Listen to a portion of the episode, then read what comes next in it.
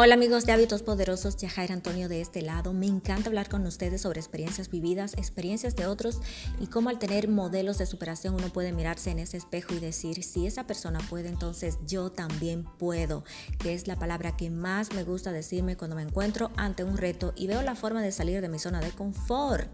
¿Y qué es la zona de confort? Es la zona cómoda a lo que estás acostumbrado normalmente. Es como la rutina trazada en tu mente, en tu diario vivir, como cuando nunca has salido de un espacio, de un área determinada de tu zona. Para que tengamos una mejor idea, ¿cuántas personas viven por un sector en el que apenas conoce su calle? Miren, hay muchas. Yo les puedo decir que he sido una de ellas, aunque he tenido la ventaja que por actividades las he recorrido luego de vivir meses y yo misma he reconocido, bueno, si no fuera porque debo de caminar todos estos lugares, nunca habría pasado por ahí. Entonces, ¿qué quiero decir con esto? Cuando la mente no está acostumbrada a recorrer nuevos lugares, verse entre ellos y buscar maneras de salir y llegar hasta donde tú quieres, ¿sabes qué pasa? Se paraliza. Así mismo como lo oyes, se paraliza porque no te estás reinventando, no estás imaginando, no estás creando, no estás soñando, no lo estás intentando. Y ahí viene la vida, que viene con un montón de sorpresas, entre ellas buenas y malas. Las buenas, que es cuando todo nos va bien, cuando la vida nos regala esos momentos bellos e inolvidables, pero en muchas ocasiones vienen las malas. ¿Cuáles? Esas experiencias que nadie quiere experimentar, pero que están ahí para enseñarnos que, mira, Tú puedes tener resistencia, tú puedes tener resiliencia, tú puedes ser un campeón, tú puedes ser un gran líder, tú puedes eh, usar tus habilidades y hacer cosas nuevas. Tú puedes usar tu pasión para ayudar a otros.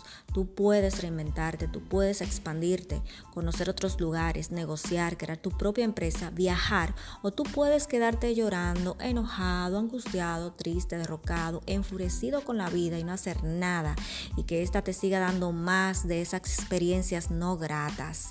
¿Quién quiere seguir experimentándolas? Pues nadie. Entonces es mejor aprender, agarrar lo mejor que tú entiendas, lo que la vida te quiere enseñar cuando estés atravesando por algo y explotar eso. ¿Por qué? Porque tenemos todas esas posibilidades que yo mencioné anteriormente. Por eso es que me gustó mucho una conversación que sostuve con alguien en el que me comentó que en un momento de su vida estaba atravesando por muchas situaciones y que ya era prolongado, pero que en una conversación con Dios él le dijo, yo no creo que tú me vas a dejar así toda la vida.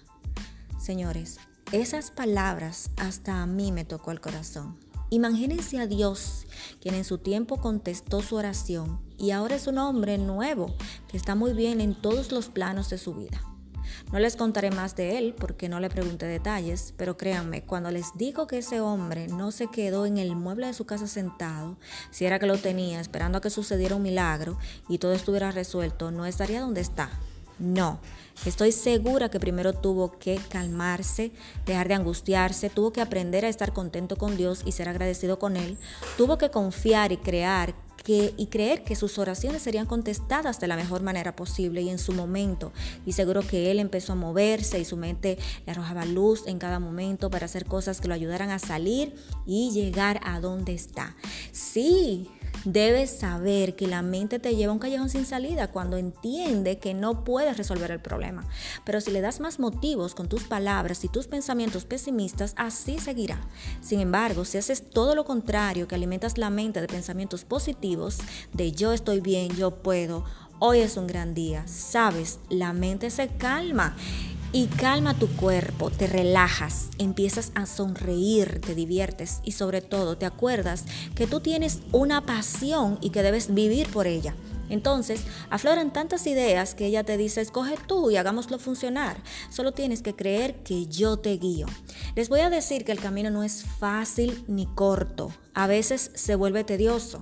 Ahí vas a volver a perder la calma y vuelves a inquietarte. Pero debes acordarte que no es nuestro tiempo, que es el tiempo de Dios, que nos que es en el momento que Él nos permita madurar algo que tenemos en qué crecer, que, que si te falta estar más claro con lo que quieres, hasta que encuentres y te encuentres cómodo. Y es cuando todo sucederá fácilmente y rápidamente. A los que están claros en su propósito, todo le funciona bien, de maravilla y fácil. Pero al que se encamina en descubrir exactamente ese propósito, aún le falta tropezar varias veces. Y si es tu caso, no aflojes porque la mente se tranca. Te sabotea y te deja sin salida. Ahí es donde tú vuelves a respirar, a calmarla diciendo que todo está bajo control, que ambas van a salir adelante, que todo fluye y que tienes muchas ideas. Así retomas el mando nueva vez y florecen las ideas hasta que te pones en funcionamiento y la mente trabaja en equipo contigo. Así logras ver todo lo que puede suceder, tus deseos ya son una realidad.